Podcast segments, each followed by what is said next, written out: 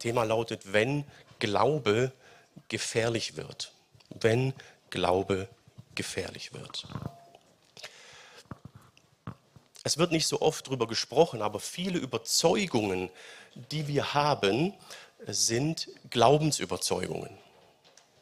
Man ist sich dessen manchmal gar nicht so bewusst. Auch in Politik bis in die Wissenschaft hinein kann man manche Dinge bis ins Detail definieren, erlebe ich ja gerade ständig an meiner Arbeit. Aber irgendwann gibt es einen Punkt, wo die Definitionen zu Ende sind und dann entscheidet der Glaube. Und diese Glaubensüberzeugungen sind eigentlich die tiefsten und stärksten Überzeugungen, die man als Mensch in der Regel so hat oder haben kann.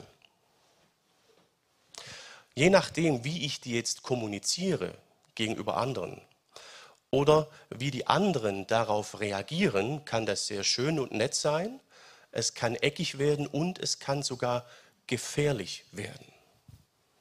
Dann kann Glaube gefährlich werden. Und das ist unser Thema heute. In vielen Ländern der Welt ist die Reaktion der Umwelt, der Menschen um die christlichen Gemeinden herum so negativ, dass der Glaube gefährlich wird.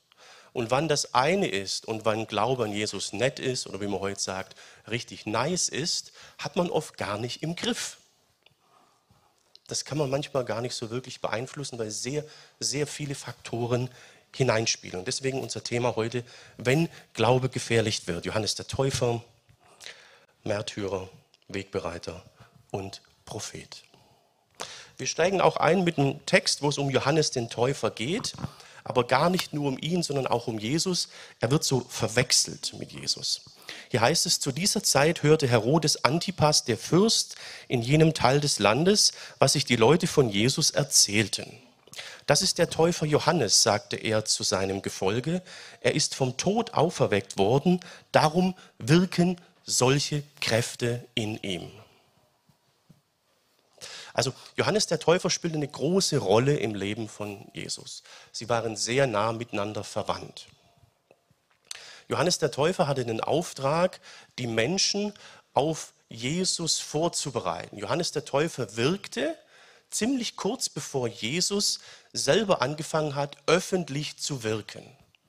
Und Johannes der Täufer hat Jesus getauft. Das werden wir uns am 27. beim Taufgottesdienst sehr wahrscheinlich angucken. Johannes der Täufer war ein bisschen durcheinander, weil er meint, eigentlich müsste es ja du mich taufen. Und Jesus hat sich von ihm taufen lassen. Also es war eine sehr enge Verbindung zwischen den zwei Personen. Und es gab schon zur Zeit Jesu und auch lange Zeit nach der Zeit Jesu Menschen, die Johannes den Täufer für den Christus und Messias hielten. Also die die zwei miteinander verwechselt haben. Das hat ziemlich, ziemlich lange sich gehalten. Vielleicht gibt es sogar heute noch Leute, die das so glauben. Und hier sehen wir das jetzt bei Herodes ist das genauso. Er beobachtet Jesus, er hört von Jesus, er bekommt erzählt, dass Jesus unheimliche Dinge tut und Wunder und sagt, das ist bestimmt Johannes der Täufer, der wieder aus den Toten auferstanden ist. Und die Stimmungslage, in der Johannes das sagt, die ist wahrscheinlich sehr problematisch. Das ist ja so, die kommt in den Bibeltexten nicht immer so rum. Ne? Wir haben halt nüchternen Text zum Teil. Manchmal sind auch die Emotionen drin, merkt man beim Schreiber, bei Paulus, wenn ihm der Gaul durchgeht, dann ändert sich die Grammatik und so. Aber hier ist es äh, ganz, ganz normal geschrieben eigentlich. Aber da ist viel Problematik dahinter, denn ähm, Herodes hat Johannes den Täufer hinrichten lassen. Er hat ihn köpfen lassen. Ne? Und ja, und jetzt sagt er, uh, uh, Jesus ist bestimmt der auferstandene Johannes der Täufer. Merkt ihr, da schwingt so dann doch was im Hintergrund mit, wenn man diese Hintergründe kennt. Das haben wir dann hier in Vers 3. Hier heißt es, Herodes hatte nämlich Johannes festnehmen und gefesselt ins Gefängnis werfen lassen. Der Grund dafür war, Herodes hatte seinem Bruder Philippus die Frau Herodias weggenommen und sie geheiratet. Also Herodes war ja hier in Judäa so der von den Römern geduldete, eingesetzte Herrscher. Sein Bruder, der war so, glaube mehr in, in äh, mehr Idumea oder nördlich. Ich habe die Karte jetzt nicht mehr so ganz im Kopf. Auf jeden Fall waren die so nebeneinander, waren Brüder, aber Herodes hat ihm halt seine Frau äh, abgeluchst und hat die geheiratet. Und das ist nicht im Sinne Gottes gewesen. Also das Neue Testament sagt er, jetzt hier erfahren wir es, dass das schwierig ist und im Alten Testament ist es ziemlich klar definiert, dass sowas nicht geht. Also es widerspricht der alttestamentlichen Rechtsprechung der damaligen Staatsverfassung. Wir würden heute sagen, es ist äh, Sünde. Und immer wenn Herrscher aus der Spur gelaufen sind, sandte Gott äh, Propheten um zu gucken, dass die wieder auf Spur kommen. Manchmal haben die den Leuten sehr detailliert wieder erklärt, was Gott eigentlich will, was das Alte Testament eigentlich sagt, was der Bund behaltet und, und, und. Und hier kommt nun eben auch Johannes der Täufer. Er ist ein Prophet. Und er hat Herodes gesagt, was du hier machst, ist illegal. In unserem Land ist Gott König. Du hast gegen seine Gesetze und somit gegen die Verfassung verstoßen. Johannes musste das tun, das war seine Aufgabe. Er war vollkommen im Recht, aber es kostete ihn den Kopf. Das ist das Groteske hier an dieser Stelle. Das wird dann hier auch erwähnt in Vers 4. Johannes hatte ihm, also Herodes daraufhin vorgehalten, das Gesetz Gottes erlaubt dir nicht, sie zu heiraten. Denn in Israel war niemals der König, der auf dem Thron sitzt, sondern Gott war der König. Ich habe im Internet ähm, recherchiert zu Recht und wie das bei uns ist mit Rechtsprechung und bin immer wieder auf folgenden Satz gestoßen. Recht haben und Recht bekommen ist zweierlei. Hat das vielleicht schon mal jemand erlebt? Ja, also ich habe gedacht, da wird es jetzt um Unrechtsstaaten oder äh, Regime gehen, die totalitär äh, gesteuert sind oder so. Aber ich habe ganz, ganz viele Texte und Artikel gefunden, auch von Anwälten und äh, Rechtsprofis, die sich auf unser Land beziehen. Ich habe in der Videobeschreibung unten auch einen so einen Artikel verlinkt, so einen kurzen. Da wird erklärt, warum man manchmal nicht zu seinem Recht kommt, obwohl man im Recht ist. Das ist dann echt nicht nur tragisch, sondern das ist, ich weiß überhaupt nicht, äh, frustrierend oder das kann man oft gar nicht beschreiben. Und genau das Prinzip haben wir auch hier äh, bei uns ja im Text. Die Machtinteressen stehen eben gegen das Recht oder irgendwelche anderen Interessen. Und obwohl Johannes der Täufer im direkten Auftrag Gottes handelt, vollkommen im Recht ist, im Einklang mit der Verfassung, kommt er nicht damit durch, sondern wird hingerichtet. Er hat alles richtig gemacht.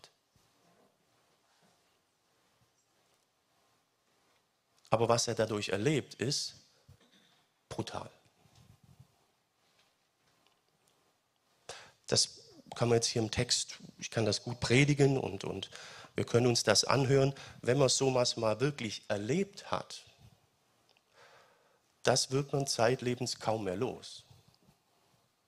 Denn wir sind irgendwie so gestrickt, dass wir meinen, wenn wir das Richtige tun, nach dem Recht handeln, kommt auch was Positives dabei heraus kommt aber das Gegenteil dabei heraus, ist das echt, echt schwierig. Und das ist die erste Botschaft für heute, der erste Punkt, ähm, eine Frage des Rechts. Es geht hier um eine rechtliche Frage, eine Frage des Rechts. Wenn man jetzt mal in den Ländern mit, mit, Christen spricht oder recherchiert, die verfolgt werden, dann wird man feststellen, dass sie im Grunde genommen nichts Unrechtes getan haben. Trotzdem ist die Verfolgung da. Das ist genauso wie bei Johannes dem Täufer hier. Er hat nichts Unrechtes getan. Aber es endet für ihn tödlich. Bei Jesus war das genauso. Er hat nichts Unrechtes getan. Was er sagt, war die pure, absolute Wahrheit. Er ist der Sohn Gottes. aber die Reaktionen waren oft negativ. Hier ist sehr interessant, was ähm, Pilatus sagte. Pilatus war ja der römische Statthalter, der dann die Kreuzigung Jesu veranlasste.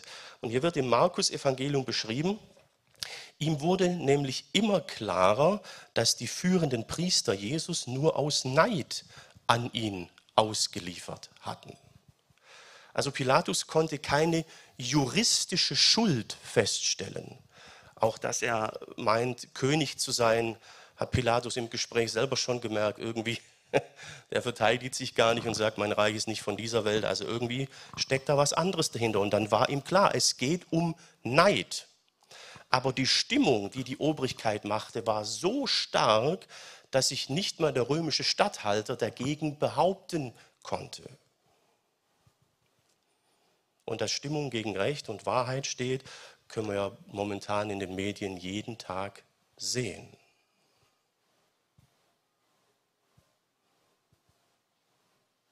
Neid. Das war das Problem. Jesus war nun mal der Sohn Gottes, was er sagte, war die Wahrheit. Und dadurch war er eine Gefahr für den Machtanspruch der Obrigkeit, der religiösen Führung. Sie verloren ihre Macht. Er entzog sich ihrer Kontrolle, weil seine oberste Instanz Gott war und keine Instanz hier in dieser Welt. Das war das Problem. Darum musste Jesus ans Kreuz. Das war die menschliche Ebene. Dass er von Gott her gekreuzigt werden musste, dass wir, äh, dass wir erlöst sind, ist uns allen klar. Aber diese andere Seite war eben auch mit dabei. eine Frage des Rechts. Und wenn wir jetzt die, äh, die Verfolgung in den Ländern angucken, heute geht es ja speziell um Afghanistan und, und, und Kolumbien, werdet ihr merken, dass es dort um die gleiche Problematik geht. Also in dem Einladevideo für den Gebetstag heute wird ausdrücklich gesagt, dass versucht wird, die Christen irgendwie unter Kontrolle zu bringen. Man muss sie kontrollieren, dass sie in der Spur bleiben. Aber das ist schwierig, weil ihre oberste Autorität kein Mensch, kein Staat und kein Regime ist, sondern Gott. Und wenn nun jemand mit einem totalitären Anspruch daherkommt und meint, er könnte denken und Religion bestimmen oder meint, er wäre sogar letztlich selber Gott, wurde es mit den Christen zu allen Zeiten eckig, schon im Römischen Reich waren gesetzestreue Bürger, aber sie konnten den Kaiser nicht als Herr und Gott ansprechen. Das ist das Problem. Das, das ist heutzutage ja so ein bisschen, hat ja den Mainstream und äh, im Internet und überall und man ist ja immer so irgendwie registriert und so ein bisschen in der Spur und im System. Ne? Und wenn jetzt das System ähm, da wirklich stark die Kontrolle haben will, dann gibt es aber Leute, deren Autorität nicht in dieser Welt verankert ist, dann sind die echt ein Problem für das System. Egal, ob es irgendwie politisch begründet wird oder religiös, in Afghanistan wird es ja religiös begründet, ähm, aber dann passen Christen nicht ins Bild. Denn ihr Gott ist im Himmel, ihr Reich ist nicht von dieser Welt. Und deswegen gibt es Fragen, die sie nur von Gott beantworten lassen und nicht von Menschen. Das ist die ganze Problematik. Darum sind wir in einer guten Situation hier in unserem Land. In der Präambel im Grundgesetz wird ja, was der Mensch ist und Menschenwürde und das Ganze nicht irgendwie in Menschen oder irgendwo definiert und verankert, sondern in Gott. Die Erfahrung war der Nationalsozialismus, wenn man gemerkt hat, wenn ein Mensch meint, er wäre Gott, endet das immer im Massengrab. Das haben wir im Sozialismus, Kommunismus, Nationalsozialismus, haben wir ganz, ganz oft erlebt. Die letzten Fragen kann und darf kein Mensch beantworten. Sonst wird es äh, problematisch.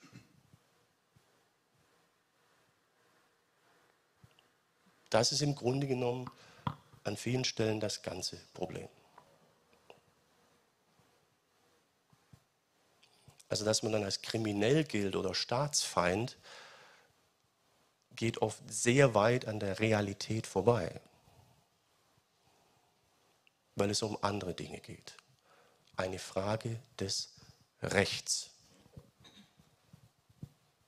Wer ist letztlich Herr über Denken, Glaube und somit die Seele? Im Petrusbrief wird über Jesus gesagt, er ist der Hirte der Seele. Kein Mensch, keine politische Anschauung, kein Staat.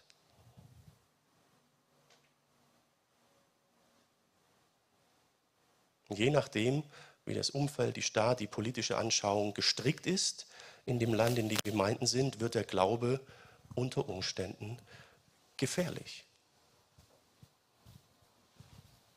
Und das erleben wir in vielen Ländern dieser Welt.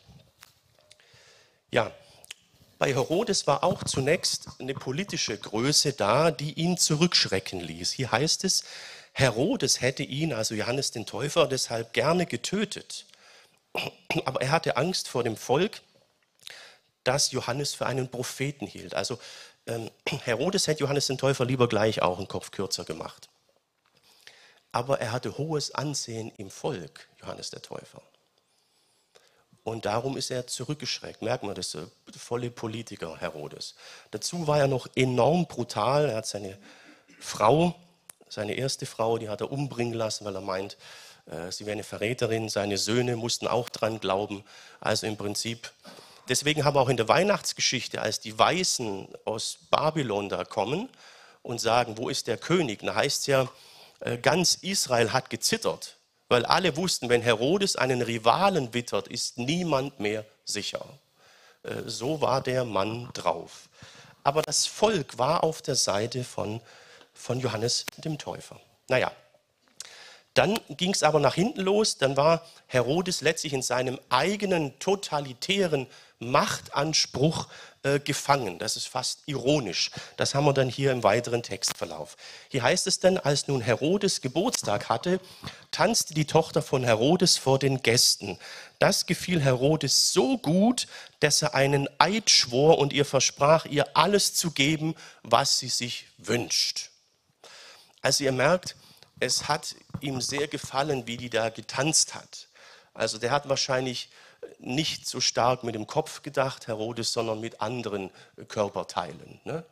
Äh, deswegen hat er auch schon ja die, die Frau seines Bruders sich gekrallt und jetzt tanzt hier seine Tochter, die höchstens seine Stieftochter ist, denn ihre Mutter war ja eigentlich gar nicht seine Frau, sondern die von seinem Bruder.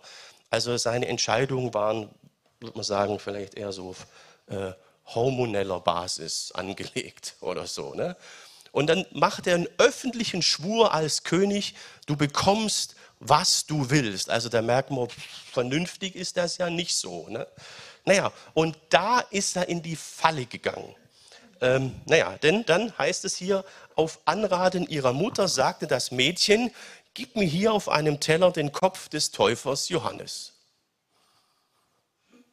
Tja,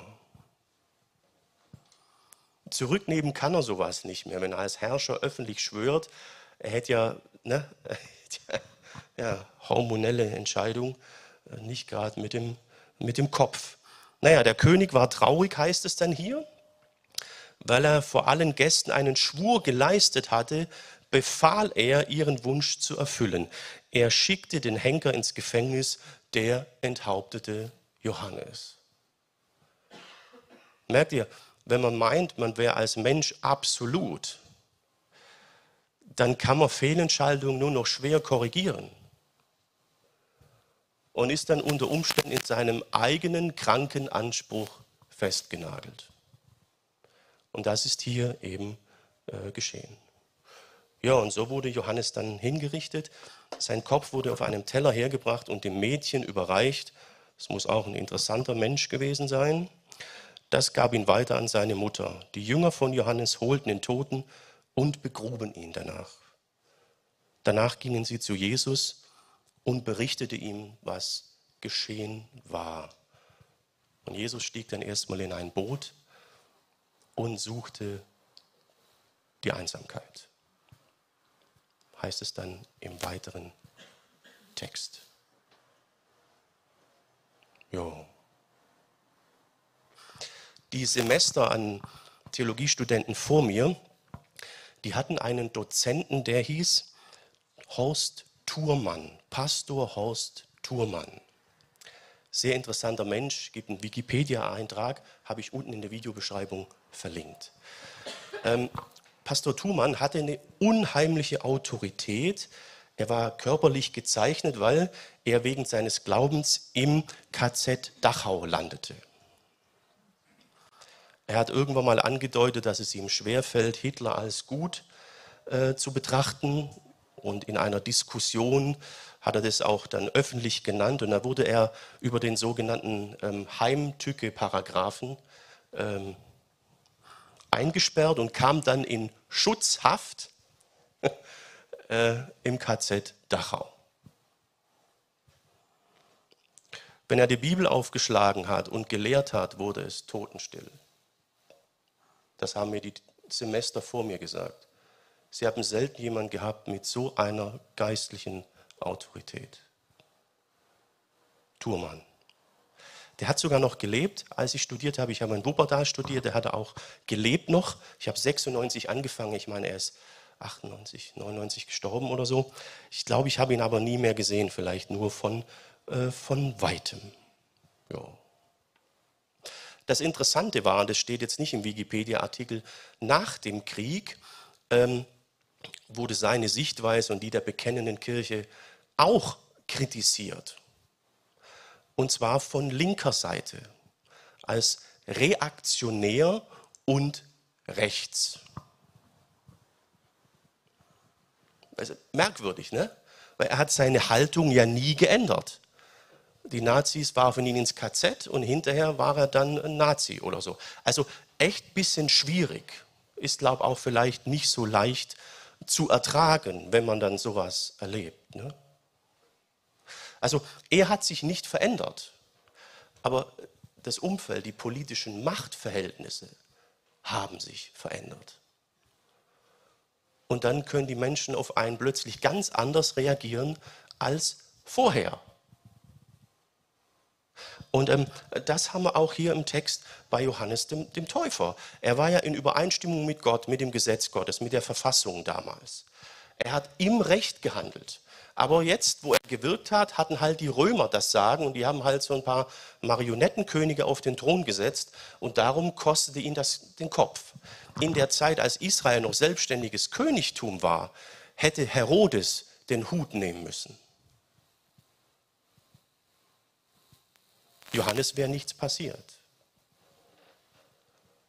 Also er hat sich nicht gewandelt, aber das Umfeld hat sich gewandelt. So kann man vom gesellschaftstreuen und ähm, äh, ehrwürdigen Streiter gegen die Nazis dann plötzlich dann doch zum reaktionären Menschen werden. Obwohl man seine Meinung nie ändert. Ne? Ihr kennt das ja, ne? Man steht in der Reihe, Freiwillige vor, alle gehen zurück und dann stehst du halt auch anders da. Ne? Das ist das, das Problem. Und das ist die zweite, ähm, zweite Botschaft für heute, äh, eine Frage der Machtverhältnisse, eine Frage der Machtverhältnisse. Es ist letztlich nur eine Machtfrage. Es geht nicht um die Frage der Wahrheit oder Recht oder Unrecht. Es geht um die Frage, welche Sichtweise möchten die Machthaber sehen. Und hier ist sehr programmatisch, was Jesus sagt. Er sagt ja im Gespräch mit Pilatus, mein Reich ist nicht von dieser Welt. Das bedeutet, dass das, was Jesus sagt, und seine Maßstäbe, Wertmaßstäbe, Ethik sind auch nicht von dieser Welt. Sie entspringen dem Wesen Gottes.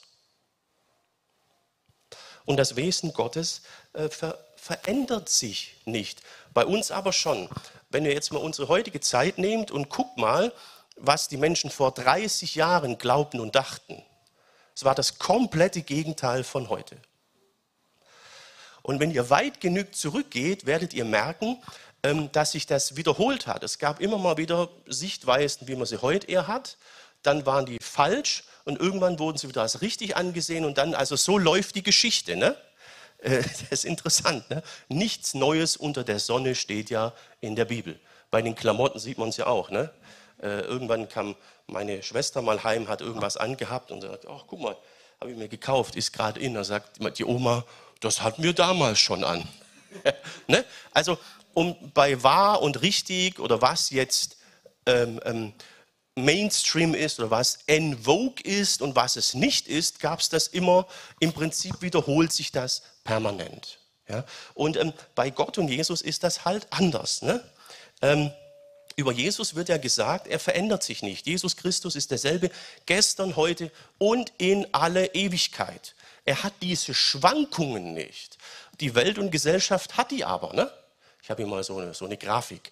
Und ähm, die Bibel sagt jetzt, das, was Gott sagt oder lehrt, ist so die konstante Mittellinie. Seht ihr den, den, den roten Strich? Und drumherum schlägt es halt mal stärker nach oben und unten aus oder eben weniger. Und so kann es sein, dass man mit derselben Überzeugung, wenn man die nicht ändert, plötzlich ganz blöd dasteht und Jahre später ist es dann wieder anders. Ja, das ist die Problematik. Das ist der Grund, warum Christen in vielen Ländern verfolgt werden. Das war der Grund, warum Johannes der Täufer geköpft wurde. Einige Jahre vorher wäre ihm das nicht passiert, sondern Herodes hätte ein Problem gehabt. Darum spricht die Bibel von Heilsgeschichte. Gott ändert sich nicht. Er schreibt seine Geschichte durch diese Welt als Konstante. Und je nachdem, wie sich das Umfeld verändert, kann halt sein, wird der Glaube gefährlich. Oder es ist richtig schön und nett und sogar hip, nice, mit Jesus äh, zu leben. Tja. Und das ist natürlich eine Sache, die macht so ein bisschen unsicher. Momentan merkt man an vielen Stellen, dass ähm, dass die Überzeugungen, die man als Christ hat, von der Bibel hat, nicht immer so en vogue sind. Ne? Das ist gerade so ein bisschen, ähm, knirscht ja immer mal wieder in manchen Ländern stärker. Und ich, ich habe viele Gespräche, wo ich merke, das macht Leute unsicher. Auch dass ein ganz alter Bibelspruch an einem Gebäude in Berlin plötzlich als Bedrohung für die Freiheit gilt, ist ähm, für viele nicht nachvollziehbar. Ne? Denn war denn die Gesellschaft, als Gott keine Rolle spielte, in den anderen Regimen freier? Das ist so die Frage. Ne? Und jetzt ist das Problem, was schreibt man denn stattdessen hin? Ne? Es ist gar nicht so einfach.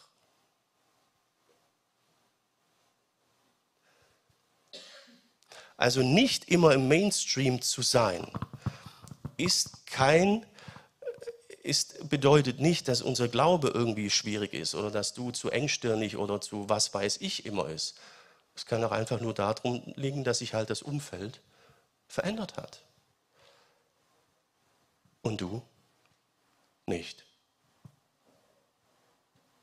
Das ist ungewohnt, aber hier sind jetzt die verfolgten Geschwister aus den anderen Ländern für uns sehr, sehr hilfreich. Da können wir lernen, dass das eben ein Fakt ist, der leider teilweise normal ist. Ähm, das Neue Testament spricht da immer, immer wieder drüber. Und hier auch eine interessante Stelle in Bezug auf Menschen, die wegen ihrem Glauben das Leben verloren haben. Offenbarung, da heißt es, da sah ich am Fuß des Altars die Seelen der Menschen, die man umgebracht hatte, weil sie an Gottes Wort festgehalten hatten, an alledem, wofür Jesus Christus als Zeuge einsteht. Apostel Johannes schreibt das. Ich sah die Seelen der Märtyrer nach Luther. Übersetzung. Ja, und die, die waren natürlich nicht zufrieden. Ne? Sie riefen mit lauter Stimme, Herr, du bist heilig und hältst, was du versprichst. Wie lange soll es noch dauern, bis du die Bewohner der Erde vor Gericht rufst und Vergeltung an ihnen übst, weil sie unser Blut vergossen haben? Wie lange noch? Die Märtyrer sind hörbar vor dem Thron Gottes. Sie bekommen eine Antwort. Sie alle erhielten weiße Gewänder. Und es wurde ihnen gesagt, gebt noch für kurze Zeit Ruhe, denn eure Zahl ist noch nicht voll. Wenn sie voll ist, wird das Gericht kommen. Und dann ist es wesentlich gefährlicher, nicht an den Herrn geglaubt zu haben. Aber die Problematik ist ja offenbar, wie lange noch? Sieht er denn? Kriegt er denn nichts mit? Kennen wir aus dem eigenen Leben ja auch. Äh, sieht der Himmel nichts, wieso tut er nichts und, und, und. Das ist eine, große Frage, auch in der Offenbarung, die ja in der Zeit unter der Verfolgung unter den Römern geschrieben ist. Dann gibt es eine, eine, eine, super Stelle, da wird so der Thron Gottes, der Thronsaal beschrieben, Offenbarung 4. Und da heißt es unter anderem, im Vordergrund war etwas wie ein gläsernes Meer, so wie klar wie Kristall. Gläserne Meer. Und, und in der Mitte, in einem inneren Kreis um den Thron, waren vier mächtige Gestalten, die nach allen Seiten voller Augen waren. Später wird dann gesagt, dass es Engel sind mit, mit sechs Flügeln, die stehen immer in der Nähe vom Thron Gottes und sie sind voller Augen. Der Himmel sieht alles. Nichts ist übersehen. Nichts ist vergessen.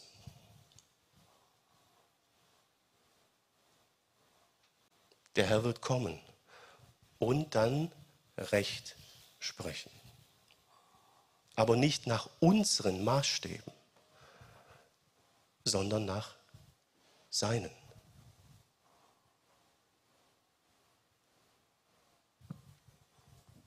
Wenn Glaube gefährlich wird.